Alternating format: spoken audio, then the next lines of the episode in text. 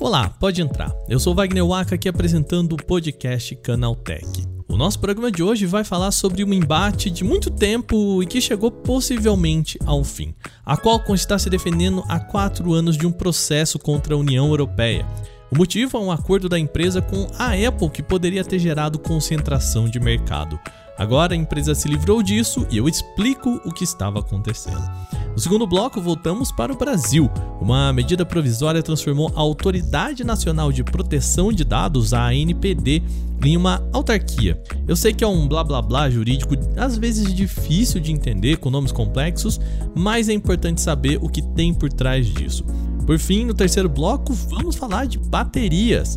A empresa chamada Enovix anunciou que consegue produzir uma bateria de veículos elétricos capaz de se recarregar quase até 80% em apenas 5 minutos. Isso pode mudar bastante o mercado e a gente explica o motivo. Começa agora o podcast Canaltech, o programa que traz tudo o que você precisa saber do universo da tecnologia para começar o seu dia.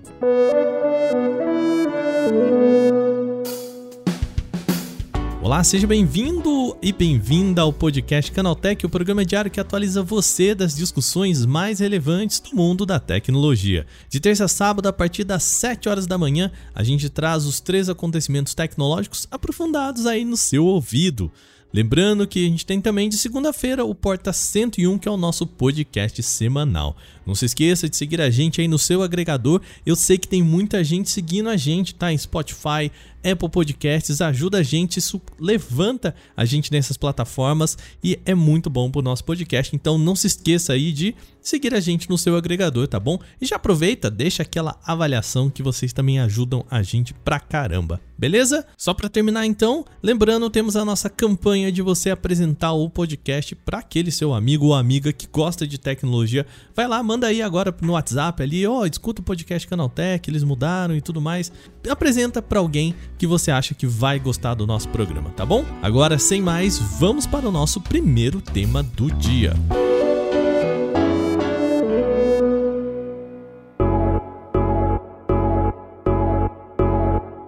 O programa de hoje começa pelo fim, um fim de uma história de quatro anos entre Qualcomm e a União Europeia.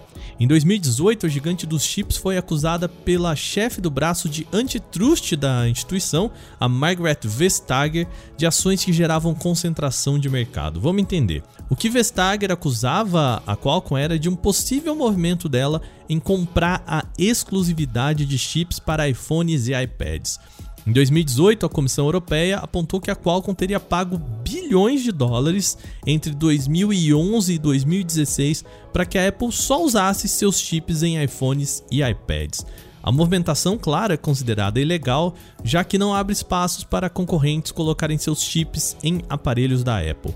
A Intel já oferecia chips para gigante do iPhone, mas somente para linhas de notebooks e PCs. E mesmo assim, a Apple não tinha trabalhado com chips de concorrentes, como a da MediaTek ou até da rival Samsung. O caso é que a Apple mudou de perspectiva para a fabricação de seus próprios chips internamente em formato de ARM, mas a história com a Qualcomm permaneceu no ar. Na época, a Comissão Europeia chegou a cravar uma multa de 997 milhões de euros, o que equivale a mais de 1 bilhão de dólares. A Qualcomm recorreu e essa novela de briga com a União Europeia com quatro anos começou.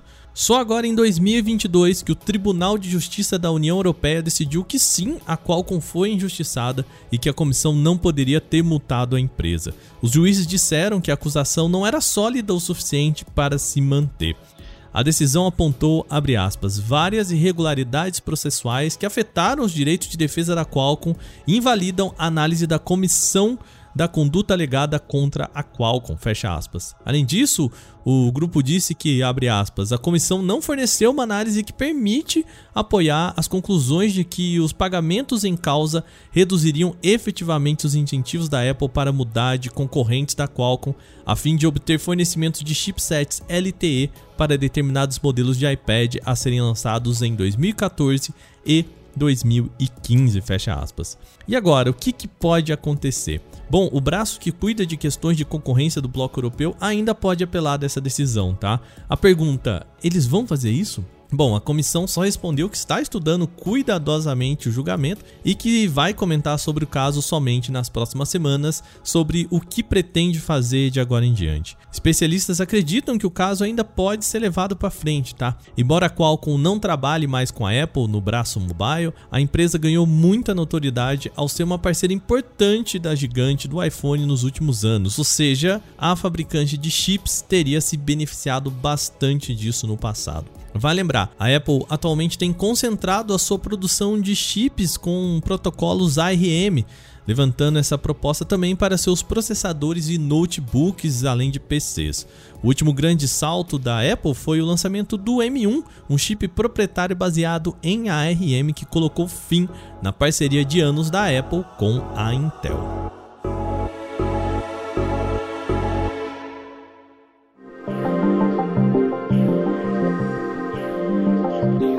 Segundo bloco agora, vamos para um papo um pouco mais confuso, eu confesso, mas calma lá.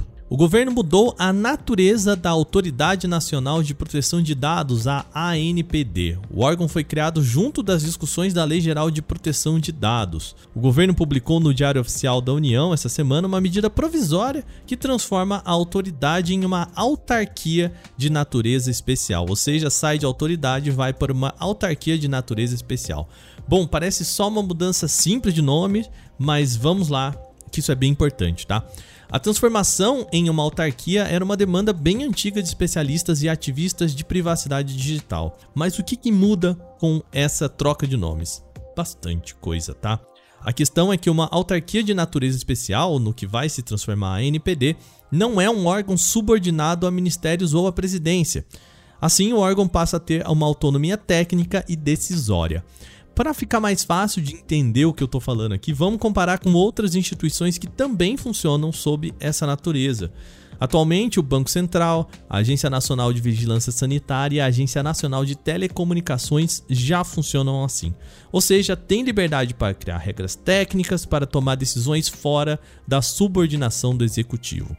O que especialistas apontam é que antes dessa medida provisória, o órgão funcionava como uma autoridade integrante do Ministério da Casa Civil.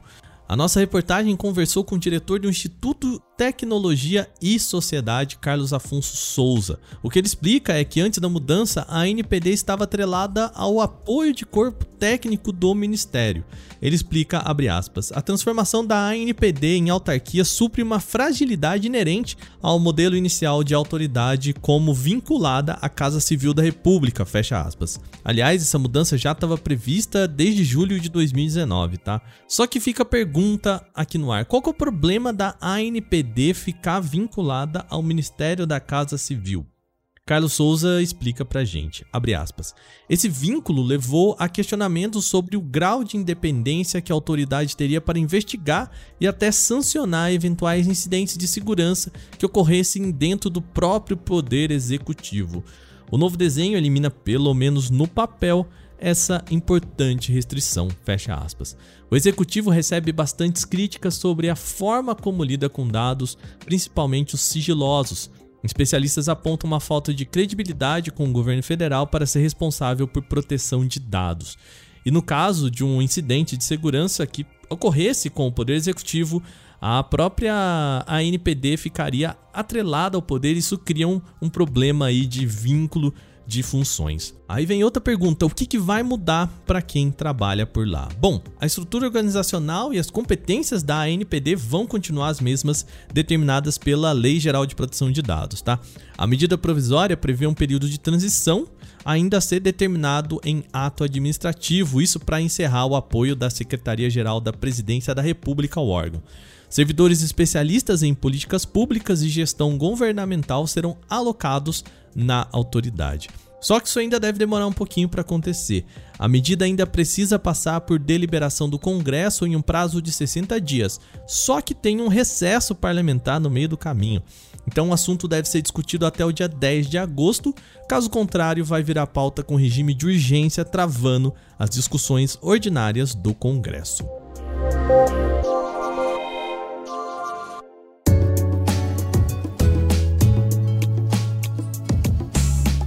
Bom, a gente sai de assuntos complexos para algo mais simples agora. A companhia Enovix, gigante do setor de baterias de lítio, anunciou um novo projeto que pode modificar o mercado de carros elétricos.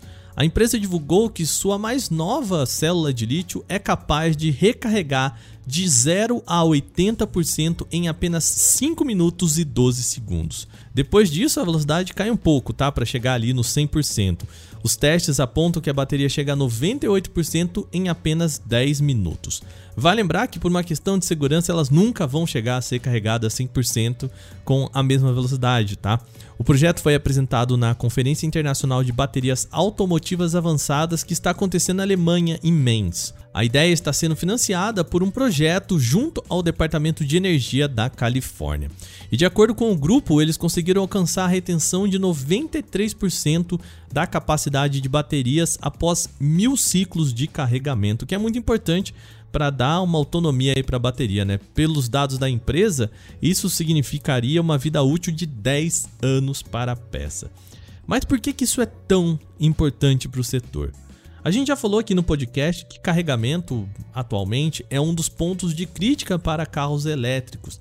Isso porque um sistema atual, por exemplo, da Tesla, demora cerca de 20 minutos para recarregar completamente a bateria do carro, isso usando um sistema rápido, tá? O conceito atual em que a gente leva um carro por posto de gasolina no meio do trajeto é impensável ficar 20 minutos parado esperando que o veículo complete o tanque, vamos assim dizer. Só que a gente já falou aqui no programa também que a ideia é mudar a mentalidade de quem usa carro elétrico. Com a possibilidade de simplesmente colocar o veículo na tomada, o carregamento aconteceria quase como você faz com seu smartphone. Você não carrega só quando precisa usar, mas quando não está usando, né? Por exemplo, de noite quando você dorme ou quando está fazendo alguma outra coisa. Tá, se eu vou deixar o meu carro elétrico em casa carregando, para que serve então uma bateria que se carrega mais rapidamente? Agora a gente vai falar de um outro problema do carro elétrico. Outro argumento atual contra os veículos desse tipo está na autonomia. Os veículos até andam bastantes quilômetros com uma carga completa, mas o tempo de recarga pode ser um problema quando a gente pensa em viagem. Vamos imaginar o seguinte cenário: você sai com seu carro para uma viagem até não tão longa assim, mas acima aí dos 500 quilômetros. Ali nos 300 andados chega a hora chega o momento de encontrar um ponto de recarga para você recarregar o seu carro. Na melhor das hipóteses, usando uma tecnologia veloz, como a gente já disse aqui, vai demorar os seus 20 minutos para abastecer. Isso se você conseguir encontrar um ponto de recarga ali no meio do seu caminho. E se demora para você, vamos pensar que provavelmente também vai demorar para todo mundo que teve a mesma ideia que você na estrada. Ou seja, para esse cenário, o carro elétrico ainda pode ter as suas limitações, deixando a pessoa parada, esperando outros carros recarregarem e para depois colocar o seu para recarregar. Aí a chegada de uma bateria que pode se recarregar em 80% em apenas 5 minutos é muito bem-vinda. Vamos combinar, gente, isso se aproxima bastante da experiência que a gente tem em postos atuais de combustível, né? Você ficar 5 minutos ali colocando gasolina no seu carro, mais a, a ida ali para comprar um negócio, a conversa com o frentista, bom, a gente tem uma experiência muito parecida. Apesar da divulgação da Enovix, ainda não há uma data para quando uma bateria desse tipo pode ser lançada em um carro atual, mas pode ter certeza que quando a gente alcançar isso, muita coisa nesse mercado vai mudar.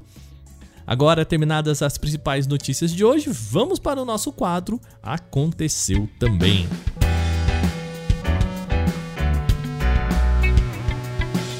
O Aconteceu Também é o quadro em que a gente fala das notícias também relevantes, mas que não geram uma discussão maior. A Samsung pode estar preparando a chegada de um novo modelo Galaxy S21 FE, mais com processador intermediário e sem conexão 5G. Informações compartilhadas pelo site Galaxy Club mostram que o smartphone já é listado em algumas lojas escandinavas com parte de suas especificações, incluindo o processador Snapdragon 720G e previsão de lançamento para o fim de junho. Ele deve manter a tela em Full HD de 6,4 polegadas, 8 GB de memória RAM, armazenamento de 256 GB, bateria de 4.500 mAh e três câmeras traseiras com sensor principal de 12 megapixels. A mudança está mesmo no chip. Enquanto o S21FE atual é equipado com o Snapdragon 888 ou Exynos 2100 em determinadas regiões, essa nova versão mais acessível aparentemente vai contar com uma mudança grande. Ele deve chegar com o Snapdragon 720G, que não tem conexão 5G. Mais detalhes a respeito do dispositivo devem surgir nos próximos dias, incluindo então imagens oficiais e detalhes do preço e disponibilidade do aparelho. Continuando com a Samsung, ela deve oficializar em breve o seu novo dobrável, o Samsung Galaxy Z Fold 4, claro, junto com o Z Flip 4, que vai inaugurar essa nova geração de celulares dobráveis da marca. Agora o Fold 4 foi visto em testes no Geekbench, uma das principais plataformas de benchmark da atualidade, e com isso teve algumas das suas especificações técnicas vazadas. De acordo com a listagem, o Samsung Galaxy Z Fold 4 deve ser equipado com Snapdragon 8 Plus Gen 1. Junto disso, ele deve contar com 12 GB de memória RAM, algo já esperado visto que o antecessor também tinha essa quantidade mínima e deve vir com o sistema operacional Android 12 de fábrica. Infelizmente, ainda não existe uma data específica para a apresentação do Galaxy Z Fold 4. A fabricante chinesa Vivo Mobile acaba de apresentar ao mercado europeu a sua principal aposta para o segmento de alto desempenho. É o Vivo X80 Pro, que é projetado em parceria com a Zeiss e traz um sensor principal de 50 megapixels com estabilização óptica de imagem. Ele ainda é equipado com o processador Snapdragon 8 Gen 1 e conta com tela de 6,78 polegadas em resolução Quad HD e tem taxa de atualização variável entre 1 e 120 Hz. Para a bateria, o dispositivo conta com uma célula de 4.700 mAh e suporte para carregamento rápido de 80 watts por fio e 50 sem fio. Isso permite que o smartphone seja recarregado de 0 a 100 em apenas 36 minutos, segundo a Vivo. O Vivo X80 Pro chega ao mercado europeu na cor preta, em única variante de 12 GB de memória RAM e armazenamento de 256 GB. O preço varia na Europa, mas a média sugerida é de 1.199 euros, o que equivale a R$ 6.400 em média na conversão direta, sem contar impostos. O Moto G32 pode estar muito perto do lançamento agora que ele foi encontrado em uma certificação no NBTC. Esse é um órgão regulamentador tailandês que atua de forma similar à nossa Anatel aqui no Brasil. A expectativa é que o anúncio aconteça no próximo mês e ele seja uma versão renomeada de um modelo já existente, o Moto E32. O Moto G32 não deve ter suporte à rede 5G, ficando preso ainda no 4G. Espera-se um processador Unisoc T606, 4 GB de memória RAM, 64 GB de armazenamento expansível via cartão microSD e bateria de 5.000 mAh com suporte para recarga de 18 watts. A expectativa é de que o anúncio aconteça em algum momento na primeira semana de julho. Os combustíveis podem enfim ficar mais baratos no Brasil em um futuro próximo. O plenário do Senado aprovou o projeto de Lei Complementar 18 de 2022. Ele estabelece um teto máximo de ICMS sobre combustíveis, energia elétrica, serviços de telecomunicações e transporte público, no máximo de 17%. Parlamentares acreditam que a redução da taxa máxima do ICMS sobre esses produtos, que hoje pode chegar até 30% em alguns estados, vai ajudar a deixar a gasolina e outros combustíveis mais baratos diretamente na bomba.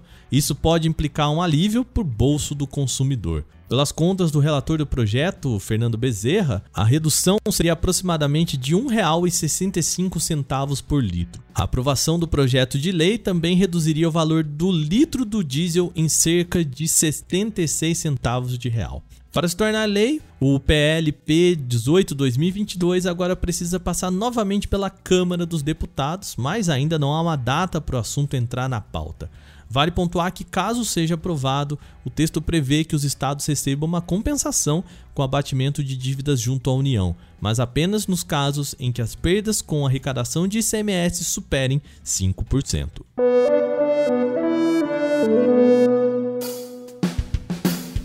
Bom, e com essas notícias, o nosso podcast Canaltech de hoje vai chegando ao fim. Lembre-se de seguir a gente e deixar uma avaliação em seu agregador de podcast se você utiliza um. É sempre bom lembrar também que os dias da publicação do nosso programa são de terça a sábado, sempre com episódio novo, logo de manhã às 7 horas para acompanhar o seu café. Esse episódio foi roteirizado, apresentado e editado por mim, Wagner Waka, com a coordenação de Patrícia Gnipper. O programa também contou com reportagens de Victor Carvalho, Gustavo de Liminácio e Paulo Amaral. A revisão de áudio é da dupla Gabriel Rime Mari Capetinga com trilha sonora de Guilherme Zomer. Agora o nosso programa vai ficando por aqui, lembrando hoje é feriado. Logo nessa sexta a gente não tem podcast por aqui, tá? A gente volta no sábado com mais um programa para você logo de manhã para acompanhar o seu café. Um bom feriado para você. Até mais. Tchau, tchau.